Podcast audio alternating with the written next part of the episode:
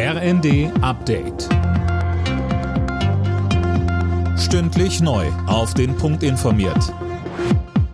Ich bin Silas Quiring. Nachdem Gesundheitsminister Lauterbach allen, also auch Menschen unter 60, eine vierte Corona-Impfung empfohlen hat, muss er sich heftige Kritik anhören, unter anderem vom Vorsitzenden der Ständigen Impfkommission, Daniel Stuckenberg berichtet. STIKO-Chef Mertens sagte der Welt am Sonntag, er kenne keine Daten, die einen solchen Ratschlag rechtfertigten. Und er halte es für schlecht, medizinische Empfehlungen unter dem Motto viel hilft viel auszusprechen. Die STIKO empfiehlt die vierte Impfung nur für Menschen Ü70, Vorerkrankte und Pflegepersonal. Auch der Virologe Alexander Kekulé kritisiert Lauterbach, weil er von der STIKO-Empfehlung abweicht. So verspiele er das Vertrauen der Bevölkerung.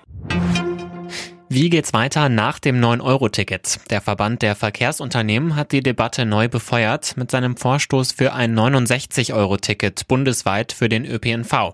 Das Bundesverkehrsministerium reagiert allerdings noch zurückhaltend. Die FDP hält nicht viel von dem Vorschlag von Bundesarbeitsminister Heil, die Hartz-IV-Sätze wegen der Preisexplosion zu erhöhen. Man müsse sich an den gemeinsamen Koalitionsvertrag halten, sagte der FDP-Sozialexperte Kober. Und da sei nicht vorgesehen, dass die Regelsätze für Hartz-IV-Empfänger neu berechnet werden. Sozialverbände begrüßen hingegen die Pläne von Heil. VDK-Präsidentin Bentele betonte in der ARD, Lebensmittel, Energie, alles wird teurer und es spiegeln die aktuellen Grundsicherungssätze überhaupt nicht wider. Die müssten mindestens bei 680 Euro liegen, damit sie die jetzigen Preise wiedergeben.